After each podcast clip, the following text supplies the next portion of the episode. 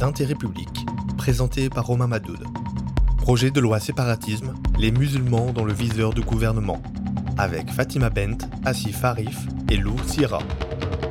Bonjour à toutes et à tous, bienvenue dans cette nouvelle édition d'Intérêt public, l'émission d'actualité du média une édition spéciale aujourd'hui consacrée au projet de loi séparatisme, devenu projet de loi confortant les principes républicains. Le texte a été présenté en Conseil des ministres aujourd'hui. Ce passage acte le début d'une nouvelle bataille pour l'exécutif dans un contexte politique compliqué pour la majorité qui doit déjà faire face à une mobilisation massive contre la proposition de loi sécurité globale. Ce projet de loi confortant les principes républicains, c'est officiellement l'aboutissement de plusieurs mois de travaux du gouvernement et de négociations avec les représentants des différents cultes officieusement, c'est une réponse politique aux grandes mobilisations antiracistes du mois de juin dernier et à la pression des partisans d'une laïcité restrictive dont l'influence ne cesse de grandir. Après les grands rassemblements de l'été dernier initiés par le comité Adama, le gouvernement avait condamné les organisateurs de ces marches, souvent qualifiés de communautaristes. Le séparatisme a depuis remplacé le communautarisme, mais pour les détracteurs du projet de loi, le but est le même, condamner l'antiracisme politique. Il serait un danger pour la République française.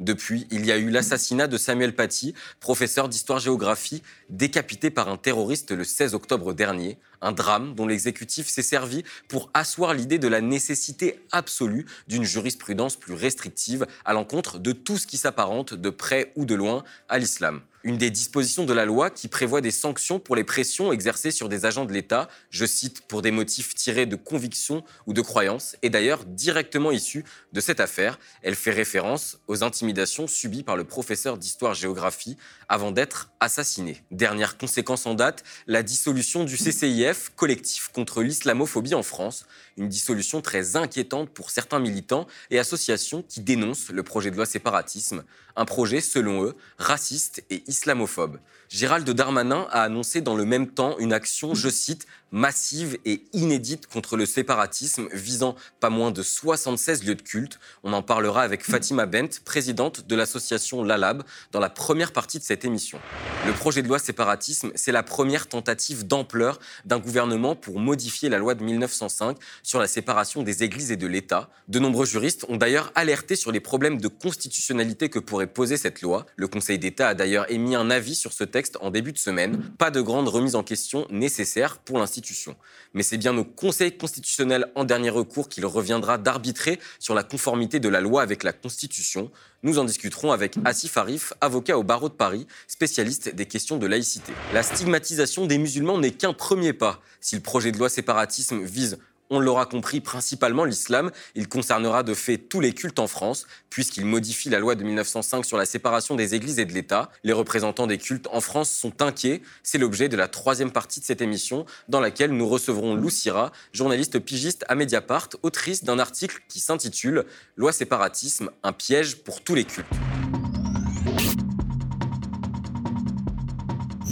Contre le séparatisme islamiste, c'est la volonté du président de la République Emmanuel Macron exprimée en octobre dernier, une lutte qui s'est transformée en chasse aux musulmans et musulmanes, déguisée en ce projet de loi confortant, je cite, les principes républicains, une offensive considérée comme islamophobe par plusieurs associations, comme l'ALAB, une association féministe et antiraciste de défense des droits des femmes musulmanes. Sa présidente est avec nous aujourd'hui. Bonjour Fatima Bent. Bonjour. Alors pour commencer, j'aimerais qu'on revienne sur l'annonce de la dissolution du euh, CCIF, le collectif contre l'islamophobie en France, la semaine dernière. Selon le ministre de l'Intérieur Gérald Darmanin, cette, cette association, je cite, conduit avec constance une action de propagande islamiste. Vous, de votre côté, vous avez publié une tribune sur le le site de l'association LALAB pour dénoncer cette dissolution. Pourquoi? Euh, On a en effet publié une tribune pour dénoncer cette dissolution complètement euh, abusive et, autoritaire de la part du gouvernement. Parce qu'il faut savoir que le CCIF, c'est une organisation qui lutte depuis une dizaine d'années euh, contre l'islamophobie. Et l'islamophobie, c'est quoi? C'est une discrimination qui vise spécifiquement les personnes de confession musulmane, les hommes et les femmes. Et le, travail du CCIF depuis ces années-là, c'est vraiment de prendre en charge juridiquement les droits des musulmans, de les défendre lorsqu'ils font face à une discrimination sur leur lieu de travail, euh, dans la rue, peu importe en fait. C'est vraiment de mettre en avant une discrimination qui, qui n'est pas malheureusement gérée par l'État. C'est de vraiment de pallier à cette insuffisance du gouvernement sur la gestion de la lutte contre les discriminations et notamment celle qui vise les musulmans, qui n'est pas reconnue comme telle. L'islamophobie n'est pas reconnue dans le, dans le droit, euh, n'est pas inscrite dans le code. Et du coup, ce qui, ce qui est intéressant avec le travail du CCIF, c'est vraiment que c'est la seule association en France euh, qui est très reconnue aussi au niveau européen, qui a vraiment euh, euh, pris en charge cette lutte et qui a vraiment mené des actions juridiques et des actions en fait pour défendre les droits des musulmans. Et, ce qu'on comprend pas en fait avec cette, cette dissolution-là, c'est qu'elle vise typiquement une association qui, lutte en fait contre ces discriminations-là. Et on se pose la question, on se demande pourquoi, pourquoi, pourquoi avoir dissous une association qui fait ce travail-là que l'État ne fait pas? Pourquoi C'est quoi Qu'est-ce qu'il y a derrière? Est-ce que c'est une volonté de, bafouer, de nier une réalité qui existe, de, de, ne pas voir la réalité en face, la réalité islamophobe dans laquelle de nombreux musulmans et de nombreuses musulmanes vivent. Est-ce que c'est une volonté d'annihiler en fait les droits des musulmans, de se dire bah, tout simplement ils ne seront plus défendus, euh, le droit ne sera plus de leur côté, euh, que toute association qui vise à les défendre sera potentiellement considérée comme euh, défenseuse d'une idéologie islamiste, qui est complètement gravissime, de faire un tel lien entre défense des droits musulmans et propagation d'une idéologie mortifère. Et c'est voilà, vraiment ce flou en fait qui est créé entre les entre, la lutte en fait contre l'islamophobie et euh, la lutte contre le terrorisme. Et du coup, c'est très très grave parce que derrière, c'est des droits en fait qui sont liés, c'est des droits humains, c'est une défense, c'est le droit à la justice, c'est le droit à l'égalité, c'est le droit euh, à la, euh, à la présomption d'innocence tout simplement qui, qui, est nié aux musulmans. Pour vous, la dissolution du collectif contre l'islamophobie en France et ce projet de loi, une dizaine de jours plus tard, c'est lié? Ah, complètement, complètement. C'est lié parce que c'est, euh, euh, quand on dit dans le projet de loi, alors au début c'était le projet de loi contre le séparatisme, ça a évolué vers des principes confortant les principes républicains. Euh, ça veut dire quoi précisément la lutte contre toute atteinte aux valeurs républicaines? Est-ce que ça veut dire que dès qu'une association émet une opinion contre l'insuffisance et, et, la défaillance de l'État sur la gestion des luttes contre la discrimination et sur le fait qu'elle ne gère pas cette islamophobie-là, si elle l'alimente même avec des politiques, avec une orientation médiatique aussi qui pousse constamment à poser la question de la légitimité de l'islamophobie et de son existence dans l'espace public et en France. Euh, on se demande vraiment si ça n'a pas pour but en fait d'annihiler toutes les voix discordantes, toutes les voix dissidentes, toutes les opinions qui viseraient à remettre en question en fait les choix du gouvernement. Et, le gouvernement, lorsqu'il dit qu'il veut protéger ses valeurs républicaines, c'est-à-dire qu'en gros, c'est-à-dire que c'est quoi en fait au final? C'est euh, toute opinion qui qui, euh, qui critique, que dès qu'on critique un projet de loi, dès qu'on critique euh, euh, un arsenal juridique qui n'est pas suffisant dans la lutte contre l'islamophobie et dans la défense des musulmans, ça voudrait dire qu'on est potentiellement dangereux, qu'on est qu'on fomente un projet de haine. c'est très flou en fait, et c'est vrai que quand on lit en fait le décret qui a où est stipulée la dissolution du CIF, il y a plein de choses qui ne sont pas normales, c'est-à-dire qu'on leur impute d'avoir eu des commentaires Facebook, d'avoir eu, enfin c'est très très grave de, de, de partir sur des, euh, euh, des faits complètement ou des accusations très légères en fait, pour, euh, dans ce cas-là, tout, tout, enfin, toute association peut être dissolue, toute n'importe quelle euh, plateforme en ligne peut être dissoute à part si on se base sur des faits du type commentaires en ligne qui ont été antisémites ou autres. Alors bien sûr, il faut combattre ce racisme-là, mais est-ce qu'il faut imputer à une association l'opinion de ses membres, et c'est ce qui est d'ailleurs c'est l'objet de l'article 8. Euh, Exactement, l'objet de l'article 8 de, ce projet de loi, où en effet, maintenant, les, les, raisons de dissolution sont élargies. Et maintenant, même un membre d'une association qui tient un discours ailleurs, peut-être, enfin, l'association peut être imputée de ces agissements-là, ce qui est très grave. C'est-à-dire qu'on maintenant, on ne fait même plus la distinction entre les membres d'une association et l'objet, la lutte, et voilà, et tout est mélangé. Et ce flou-là, en fait, il, dessert complètement la cause et il crée en effet ce, ce, ce, projet de loi qui vise à annihiler vraiment toutes les voix discordantes et toute la critique des opinions, toute opinion critique envers l'État. Alors, on l'a dit, euh, ce projet de loi qui s'appelait à l'origine le projet de loi pour lutter contre les séparatismes, il a été renommé projet de loi confortant les principes républicains. La formulation d'origine, justement, on en a parlé un peu plus tôt, visait le séparatisme islamiste des mots d'Emmanuel Macron. Vous, vous pensez que ce projet de loi, c'est un danger pour les musulmans en particulier Pourquoi? C'est un danger pour les musulmans parce que lorsqu'on regarde ces, derniers mois et depuis de nombreuses années, il y a tout le temps eu une espèce de médiatisation, de, politisation du débat euh, à l'encontre des musulmans. C'est-à-dire qu'à chaque fois, euh, là on a vu l'année dernière à l'époque où c'était euh, Christophe Castaner qui était ministre de l'Intérieur, avec tout, ce, tout, cet argumentaire qu'il avait sur les signaux faibles de radicalisation, sur l'appel à la délation, sur le fait de, des élèves dont il faut se méfier parce qu'ils ont dit un truc alors qu'ils ont quatre 4 ans et demi, qui sont pas très, très, non plus un esprit critique très développé. en fait, tout ce truc-là qui existe depuis de nombreux mois, et puis aussi les débats télévisés avec tous les propos de la part de, de certains polémistes, qui ont alimenté en fait une haine envers les musulmans. on a même questionné en fait la légitimité et l'existence de l'islamophobie, et a mené aujourd'hui à un projet de loi dans lequel on, voilà, on stipule noir sur blanc qu'en fait, qu'est-ce qui va être visé Alors en effet, c'est pas écrit les musulmans, mais on devine quand même lorsqu'on parle en effet de toute association, de toute haute organisation qui, euh, qui critique l'État, de, tous ces schémas d'ingérence en fait qui sont faits par ce, euh, projet de loi et qui visent un peu à contrôler euh, toutes les associations qui diraient des choses qui ne sont pas en accord avec le gouvernement, que le gouvernement trouve euh, dissident. donc c'est une ingérence, enfin c'est une attaque pour la liberté d'expression, pour la liberté d'association. C'est aussi une attaque en fait pour, euh, enfin c'est un manque euh, de réalité, c'est-à-dire quand même même le principe même de laïcité n'est pas respecté. La laïcité c'est un droit qui est garanti, c'est le, la, non-ingérence de l'État dans les affaires religieuses et là avec la liberté de culte aussi avec les, mosquées qui vont être, euh, qui vont recevoir une action massive. Enfin il y a beaucoup de choses en fait qui sont mêlées et qui visent spécifiquement les personnes musulmanes. Et quand on parle aussi de sujets qui sont, enfin ce qui est marqué dans ce projet de loi là, c'est également la polygamie, les certificats de virginité, l'héritage. Et c'est vrai que souvent dans l'imaginaire collectif, on a tendance à penser à des personnes, à des personnes en fait qui sont musulmanes, arabes ou noires en fait quand on parle de ces choses-là. Alors en effet, le certificat de virginité, c'est une pratique humiliante et sexiste pour les femmes.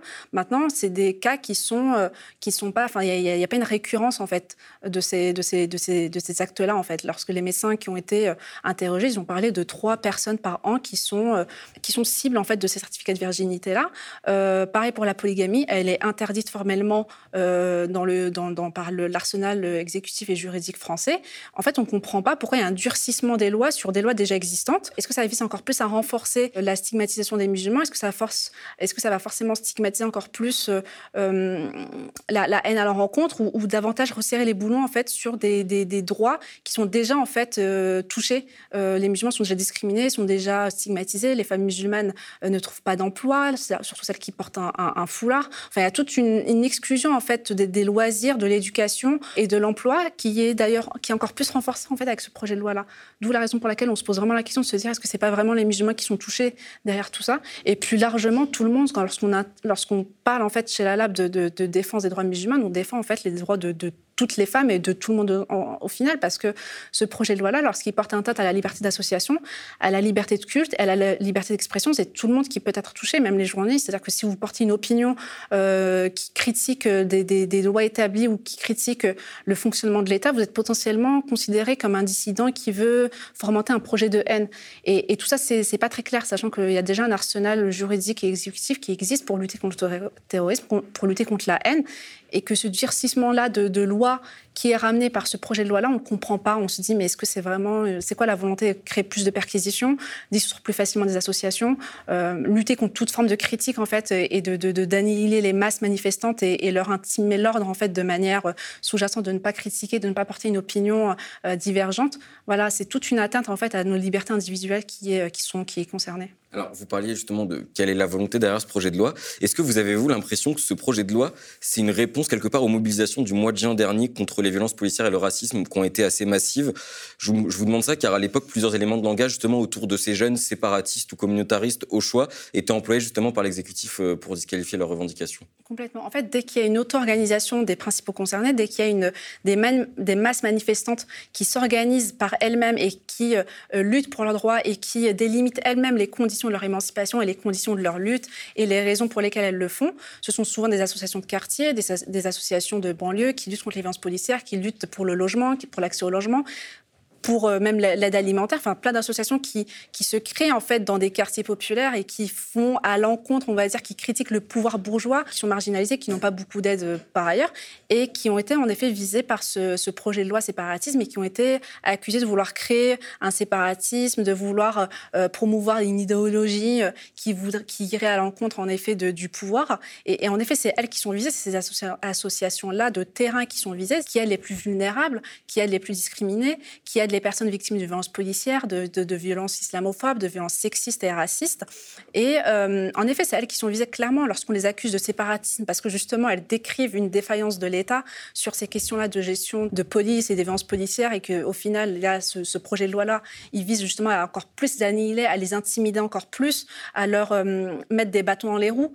oui, en effet, c'est clairement ces associations-là qui sont visées complètement. Depuis plusieurs mois, donc on en a un petit peu parlé, il y a de plus en plus de polémiques autour euh, de l'islam, etc., et de, fantasmes un peu associés à l'islam. Donc vous avez parlé un peu des certificats, de la question du certificat de virginité, etc., qui sont des questions finalement euh, marginales euh, à l'échelle de la population française. c'est des questions qui sont fortement relayées par les médias dominants et aussi par un grand nombre de politiques de gauche à droite. Est-ce que vous avez le sentiment qu'en ce moment, il y a une offensive particulièrement forte euh, d'islamophobie jusque dans les, plus, dans, les plus hautes sphères du pays? Nous, chez la Lab, ce qu'on dénonce depuis notre existence, c'est vraiment un, un, acharnement médiatique et politique euh, dans les plus hautes sphères. C'est-à-dire que ce soit à la, fois à la télé, que ce soit au niveau du pouvoir, il y a constamment un acharnement sur les musulmans et notamment sur le corps des femmes musulmanes. Lorsqu'on débat sur le voile, on débat sur le corps des femmes musulmanes. Lorsqu'on débat sur les certificats de virginité, on débat sur le corps et la sexualité des femmes musulmanes. Et ça, c'est fatigant. Parce que sur le terrain, en fait, les femmes musulmanes, elles sont victimes de quoi? De discrimination, de préjugés, d'un non-accès à l'éducation, d'un non-accès à l'emploi. Euh, lorsqu'il y a ce, principe de neutralité religieuse euh, dans les entreprises, derrière, ça sous-entend quoi? Alors, ils disent que c'est pour garantir l'égalité entre les salariés. Derrière, ça exclut des femmes, en fait, qui portent des signes visibles de, religion, à savoir le voile notamment. En fait, toutes ces questions-là d'inclusion des personnes discriminées, des femmes musulmanes qui portent le voile, de lutte contre les discriminations qui visent spécifiquement une population, est complètement niée, complètement euh, euh, balayé d'un revers de la main pour mettre en avant quoi? Euh, Des sujets périphériques comme les certificats de virginité, comme l'héritage, comme des sujets en fait qui les arrangent eux et qui en effet euh, va dans leur sens parce que ça alimente encore plus ces stéréotypes-là sur les femmes musulmanes, ça alimente encore plus un imaginaire clairement colonial, sexiste et raciste à l'égard des personnes concernées qui elles vous disent non moi ce que même si combien même ces violences-là elles existent, on, ne les nie pas, elles ne sont pas plus violentes ou elles ne sont pas plus graves que celles qu'on subit aussi dans la société, à savoir le racisme, l'exclusion des espaces de loisirs, l'exclusion d'un accès à l'éducation, euh, d'un accès aussi à, l'emploi digne et une égalité en fait de traitement euh, et, aussi une justice pour euh, les personnes discriminées, pour les personnes de confession musulmane. Donc en fait, c'est des droits qu'on on lutte pour des droits à la fois dans nos communautés, on lutte aussi contre le sexisme qui peut exister, comme on peut lutter également contre le sexisme, le racisme et l'islamophobie qui nous annihilent davantage et qui nous bafouent d'autant plus. Merci Fatima Bent d'être venue sur le plateau du Média TV euh, pour parler donc de ce projet de loi confortant euh, les principes républicains. Merci. à vous.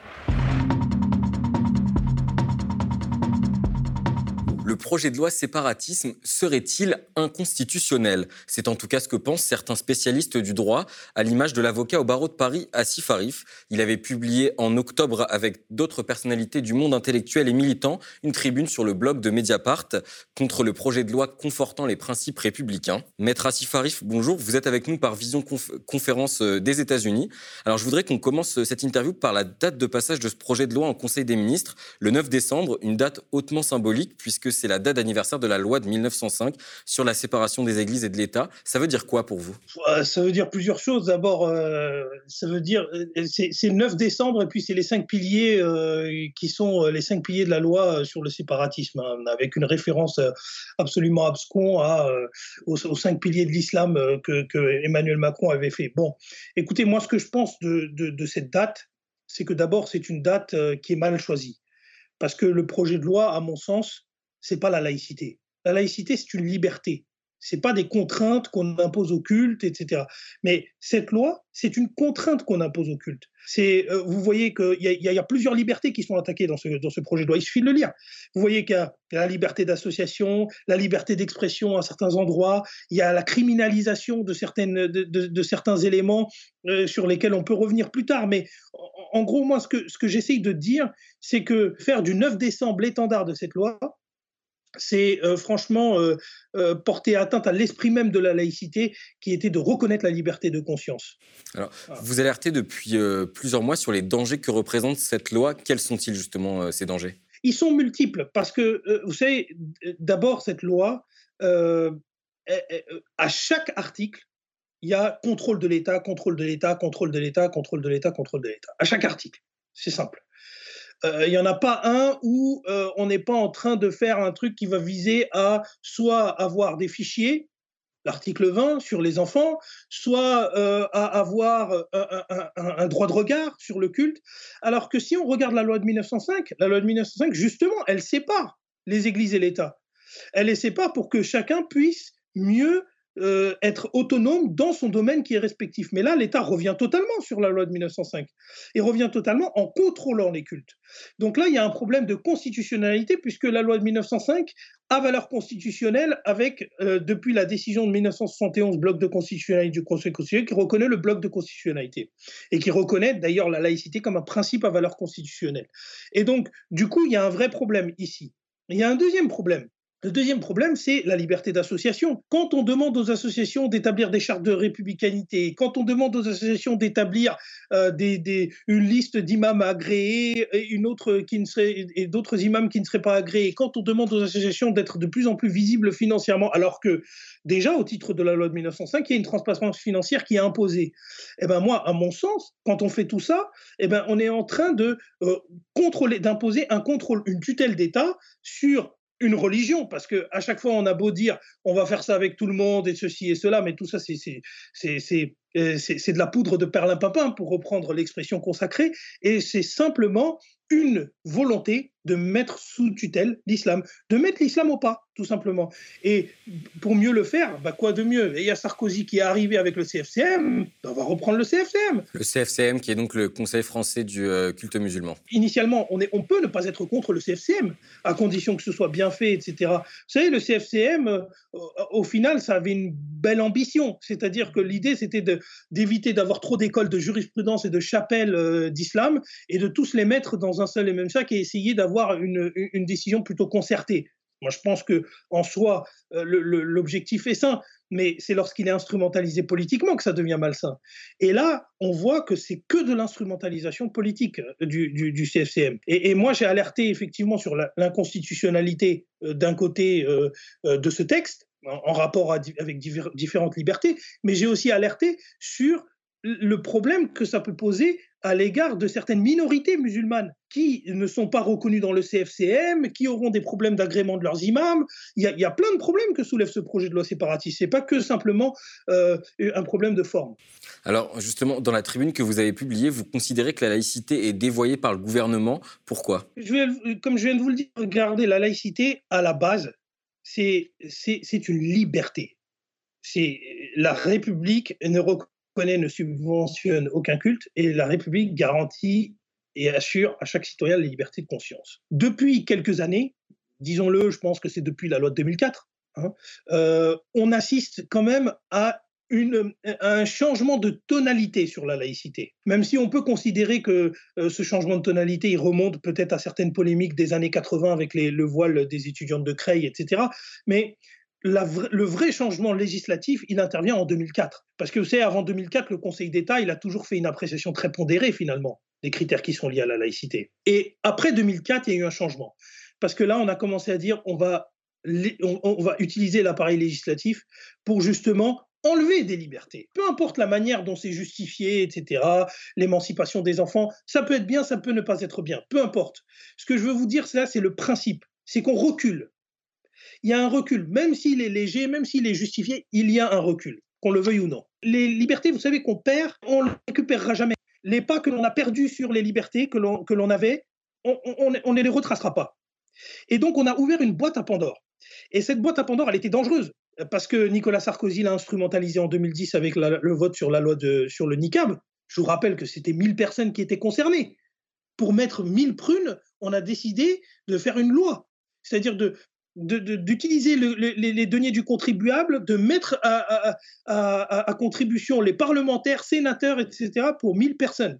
Hein. la loi euh, représentante de l'intérêt général. Hein. Donc, euh, ça n'avait aucun sens à cette époque déjà. Et puis en plus, cette loi n'était même pas fondée sur la laïcité, mais on en fait une loi laïque. Mais c'est pas vrai. La loi de 2010, elle est absolument pas fondée sur la laïcité. Il y a une étude du Conseil d'État qui le démontre de manière extensive. C'est ni fondé sur la laïcité, c'est ni fondé sur l'égalité homme-femme, c'est ni fondé sur la dignité, c'est fondé sur l'ordre public, tout simplement. Après, il y a eu le fameux gouvernement génial, le gouvernement de Valls.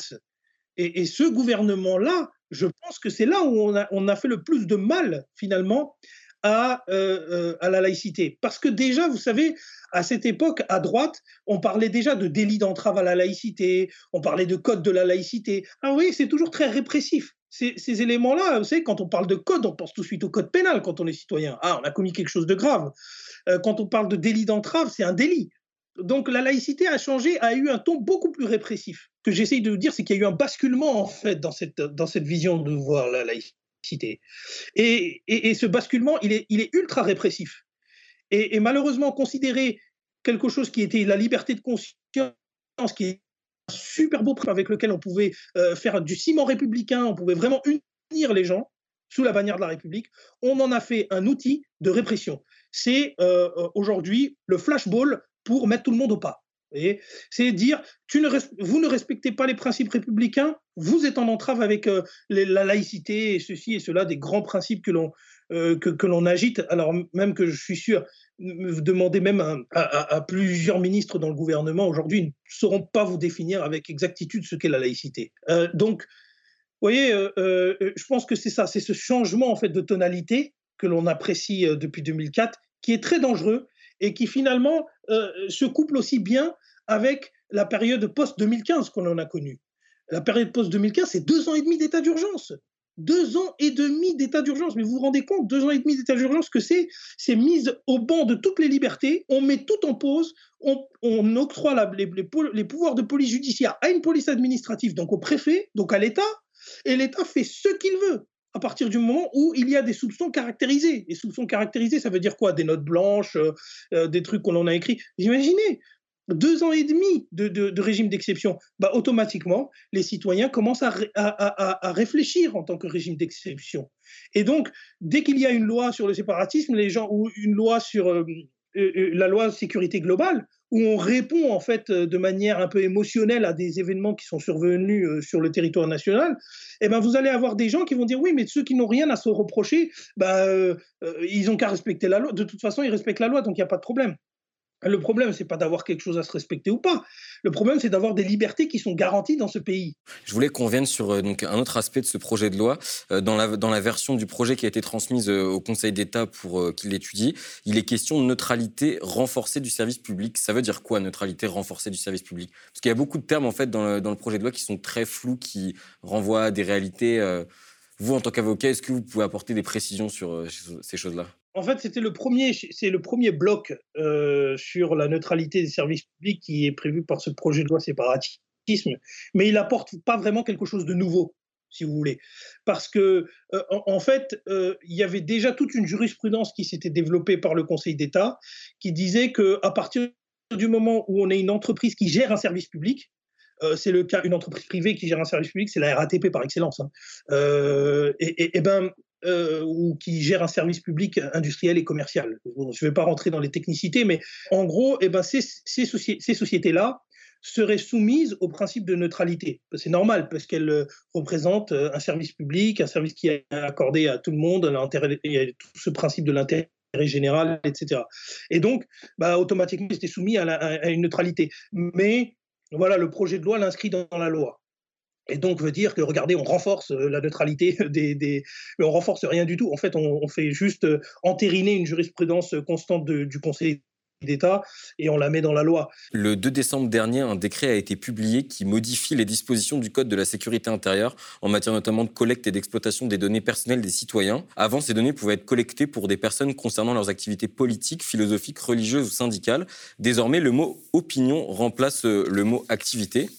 Est-ce qu'il y a un lien, selon vous, en termes de droit, dans ce glissement où en fait on se base de moins en moins sur des faits, donc ici des activités, mais désormais sur des intentions, euh, des opinions? Ah oui, mais il y a de, toute façon, il y a ce, ce côté dans la législation, il y a ce côté état d'urgence qui rentre dans le, dans le, dans le droit commun. Mais ça, je vous ai dit, deux ans et demi d'état d'urgence, on ne pouvait pas s'attendre à ce que ça ne fasse pas de dégâts. L'état d'urgence, c'est quoi? C'est la criminalisation de certaines intentions, certaines fréquentations. C'est ce que beaucoup de juristes ont appelé la police des fréquentations, la police des intentions, etc. On le dit depuis, on le dit depuis des années, ça, que, ça existe. Mais malheureusement, il y avait une, pauvre conscience collective de ce qui est en train de se passer. Et là, aujourd'hui, euh, je voudrais pas euh, euh, faire une, espèce d'esprit de corps, mais c'est parce que les journalistes ont été concernés directement par la loi sécurité globale qu'il y a eu un, mouvement et, qui dit, mais attendez, c'est grave ce qui est en train de se passer. Mais ça fait 5, 6, 7 ans que ce, mouvement a été enclenché déjà. Et, le problème de, des intentions, etc., il est, présent, mais dans toute la législation. Vous savez, euh, ce c'est pas anodin que Manuel Valls, à un moment donné, ait dit qu'il faut interdire le salafisme. Interdire le salafisme, c'est interdire une opinion. Et d'ailleurs, heureusement qu'Édouard Philippe, à cet instant précis, il avait pris la parole à l'Assemblée nationale, il avait dit, mais on va pas commencer à interdire des opinions, parce que sinon, euh, c'est la porte ouverte à tout et n'importe quoi. Tout citoyen est libre de ses opinions. Parce que vous fréquentez un tel, Regardez euh, ces arrêtés qui ont été rendus sur la mosquée de Pantin, sur, sur, sur un certain nombre de. sur le CCIF. Tout ça, c'est la mise en place d'une police administrative des fréquentations, d'une police administrative de, euh, des intentions. Ah, mais parce que vous êtes avec un tel, parce que vous avez participé au serment du vendredi d'un tel, alors que vous parlez peut-être même pas arabe. Vous comprenez rien à ce qu'il raconte, le gars. Mais parce que vous étiez là à tel moment, algorithmiquement, vous êtes coupable. Vous êtes coupable sans avoir rien fait, sans avoir matérialisé votre délit. C'est l'élément matériel du délit que l'on est en train de perdre. Et on garde que l'élément intentionnel. Et c'est ça qui est grave. Merci euh, beaucoup, Maître Arif, euh, d'avoir répondu donc euh, à nos questions pour nous donner un éclairage un peu juridique sur ce projet de loi. Elle est journaliste pigiste pour Mediapart, entre autres. Elle a déjà écrit plusieurs fois sur les institutions religieuses et leur rapport avec l'État français. Vendredi dernier, elle publiait un nouveau papier dans Mediapart intitulé Loi séparatisme, un piège pour tous les cultes. Avec nous sur le plateau du Média TV pour discuter des conséquences du projet de loi séparatisme sur l'organisation des cultes en France. Lucira, bonjour. bonjour. une première question pour commencer. Pourquoi ce titre, Loi séparatisme, un piège pour tous les cultes?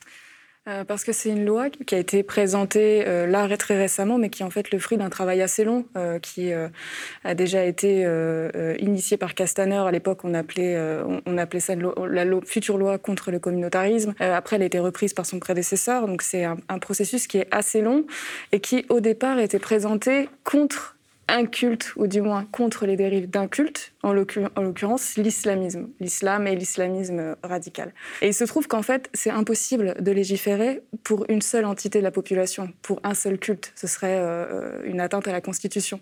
Et donc, du coup, naturellement, les dispositions euh, de la loi euh, séparatisme, enfin, projet de loi séparatisme, là, qui est qui seront donc étudiées au Conseil euh, des ministres le 9 décembre. Cette loi, elle va s'appliquer à tout le monde, elle va s'appliquer à tous les cultes. Il y a plusieurs euh, dispositions à l'intérieur qui, qui vont concerner tous les cultes dans leur financement, dans leur organisation, dans la fermeture potentielle des lieux de culte, des espaces de prière et éventuellement des, sites Internet sur lesquels ils, ils, ont une activité.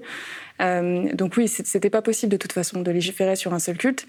Et puis pour rappel, vu l'histoire française quand même qu'on a, c'est pas mal de se rappeler aussi la, dernière fois qu'il y a eu euh, où l'État a légiféré sur un seul culte. C'était en octobre 1940, et je pense qu'on sait ce qui s'est passé après. C'était euh, c'était quand même euh, une tragédie. Donc voilà, c'est une loi qui a été présentée à la base contre la dérive d'un culte et qui devait concerner un culte, l'islam et l'islamisme radical, sauf que c'était pas possible. Du coup, en fait, dans le cadre des négociations qu'il y a pu avoir euh, pendant tout le printemps entre les différents représentants du culte et le ministère de l'Intérieur, euh, certains cultes euh, ont reçu les garanties orales concernant le, enfin, au sujet du fait que ça ne les concernerait pas. Donc moi, quand j'ai discuté pour écrire mon papier effectivement euh, sur la loi à venir, euh, j'ai eu euh, voilà les représentants du culte protestant, les représentants du culte protestant évangélique, les représentants du consistoire, de l'Église catholique et, et, des institutions musulmanes, et tous en fait avaient reçu des garanties orales les uns et les autres pour les catholiques que en fait la loi qui allait venir n'allait pas mettre en cause euh, les principes d'exception dont, ils, euh, dont ils jouissent, parce que les catholiques bénéficient en fait d'une structuration associative qui n'est pas la même euh, que celle des, des, protestants, des juifs ou éventuellement des autres associations, parce qu'eux ont, un privilège entre guillemets historique voilà, des associations qui s'appellent des associations diocésaines, donc qui sont leurs, associations culturelles ne sont pas déclarées en loi 1905. Eux ont eu des garanties orales que non, on n'y toucherait pas, etc. Sauf que dans le texte, concrètement, en fait, il n'y a rien qui précise qu'ils ne seraient pas concernés. Pareil pour, euh, pour, euh, pour le, culte, euh, le, culte juif, pareil pour les protestants. En fait, il n'y a, y a rien dans la loi qui, qui garantit un parapluie, un article, une disposition. C'est pas possible. Parce probablement parce que ça aurait été anticonstitutionnel. Donc du coup, en fait, ce qu'on a vu là sur ces derniers mois dans les négociations autour de cette loi, c'est un peu un jeu de dupes entre l'exécutif et les représentants du culte, en distribuant euh, des euh, garanties à droite à gauche, euh, ne sachant pas tout à fait ce qui allait aboutir, d'autant plus que, en fait, les cultes, comme les autres interlocuteurs qui ont été sollicités par l'État pour les autres volets de cette loi, parce que c'est une loi qui est très très large, n'ont pas vu l'intégralité de la loi en fait. À chaque fois, ils étaient amenés à donner leur avis sur des petites dispositions. Donc peut-être qu'il y a eu la sensation que ce serait moins grave que prévu, que ceci, que cela. Néanmoins, jusqu'au bout, euh, les institutions euh, religieuses et leurs euh, services juridiques ont essayé effectivement de, de faire plier le gouvernement sur telle ou telle disposition de la loi qui était extrêmement dangereuse pour leur pratique.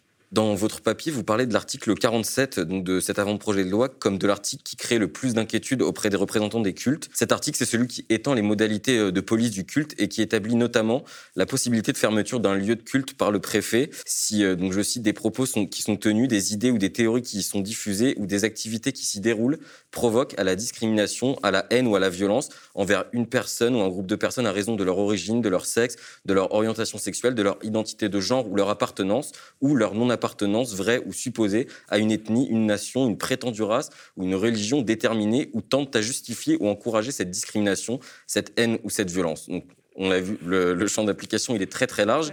Vous dites que ce qui inquiète ces représentants, c'est le périmètre justement qui est très large de cas qui pourraient être sanctionnés par la loi et l'emploi du terme valeur de la République plutôt que principe. Ils vous ont dit quoi ces représentants en fait concrètement? Alors, euh, concrètement, déjà, j'ai juste envie de restituer un peu l'ambiance euh, dans les échanges parce que c'est très étonnant parce que tout le monde, en fait, a rendez-vous au ministère ou éventuellement euh, à l'Élysée quand ça se fait aussi avec le président de la République, donc au ministère de l'Intérieur ou à l'Élysée. Euh, tous les représentants du culte sont là pour discuter d'une loi qui ne concerne qu'un culte, qui n'est jamais cité en réunion. Donc on ne dit jamais l'islam en fait. Donc on est sur des dispositions un peu et tout ça tout le monde l'a dit. Je leur ai demandé concrètement quand vous êtes en réunion avec euh, euh, le ministre de l'Intérieur, le Premier ministre ou euh, éventuellement le chef de l'État, comment ça se passe? C'est un peu gênant quand même. Tout le monde parle de l'islam. Non, en fait, on ne parle pas spécifiquement de l'islam. voilà, on parle de...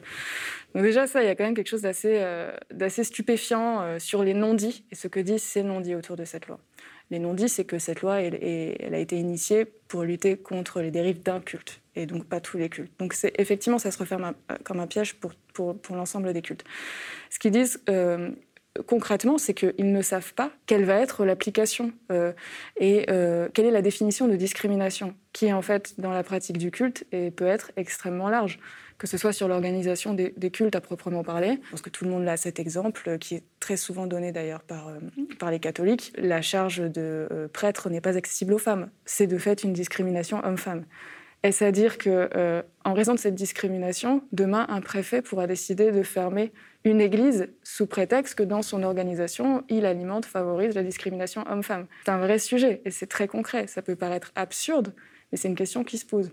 Il y a aussi une autre question qui se pose euh, sur euh, des questions euh, de valeurs religieuses qui sont véhiculées et qui effectivement renvoient à des, des, textes qui sont très anciens et qui sont en retard, entre guillemets, sur les valeurs que peut porter la société actuelle, sur, on a dit l'égalité homme-femme, mais ça peut être aussi sur le mariage, le mariage homosexuel, ça peut être aussi sur l'homosexualité, ça peut être sur énormément de choses. Et donc, concrètement, tout le monde se pose la question, est-ce que demain, un préfet pourra décider de fermer une église parce qu'il aura cité un texte de loi euh, qui, euh, je ne sais pas, qui dans la doctrine chrétienne, par exemple, euh, est dénigrante à l'égard des homosexuels parce qu'elle rappelle le principe de l'unicité de Dieu dans l'alliance homme-femme. Enfin, excusez-moi, je vais un peu loin, mais c'est un peu le sujet.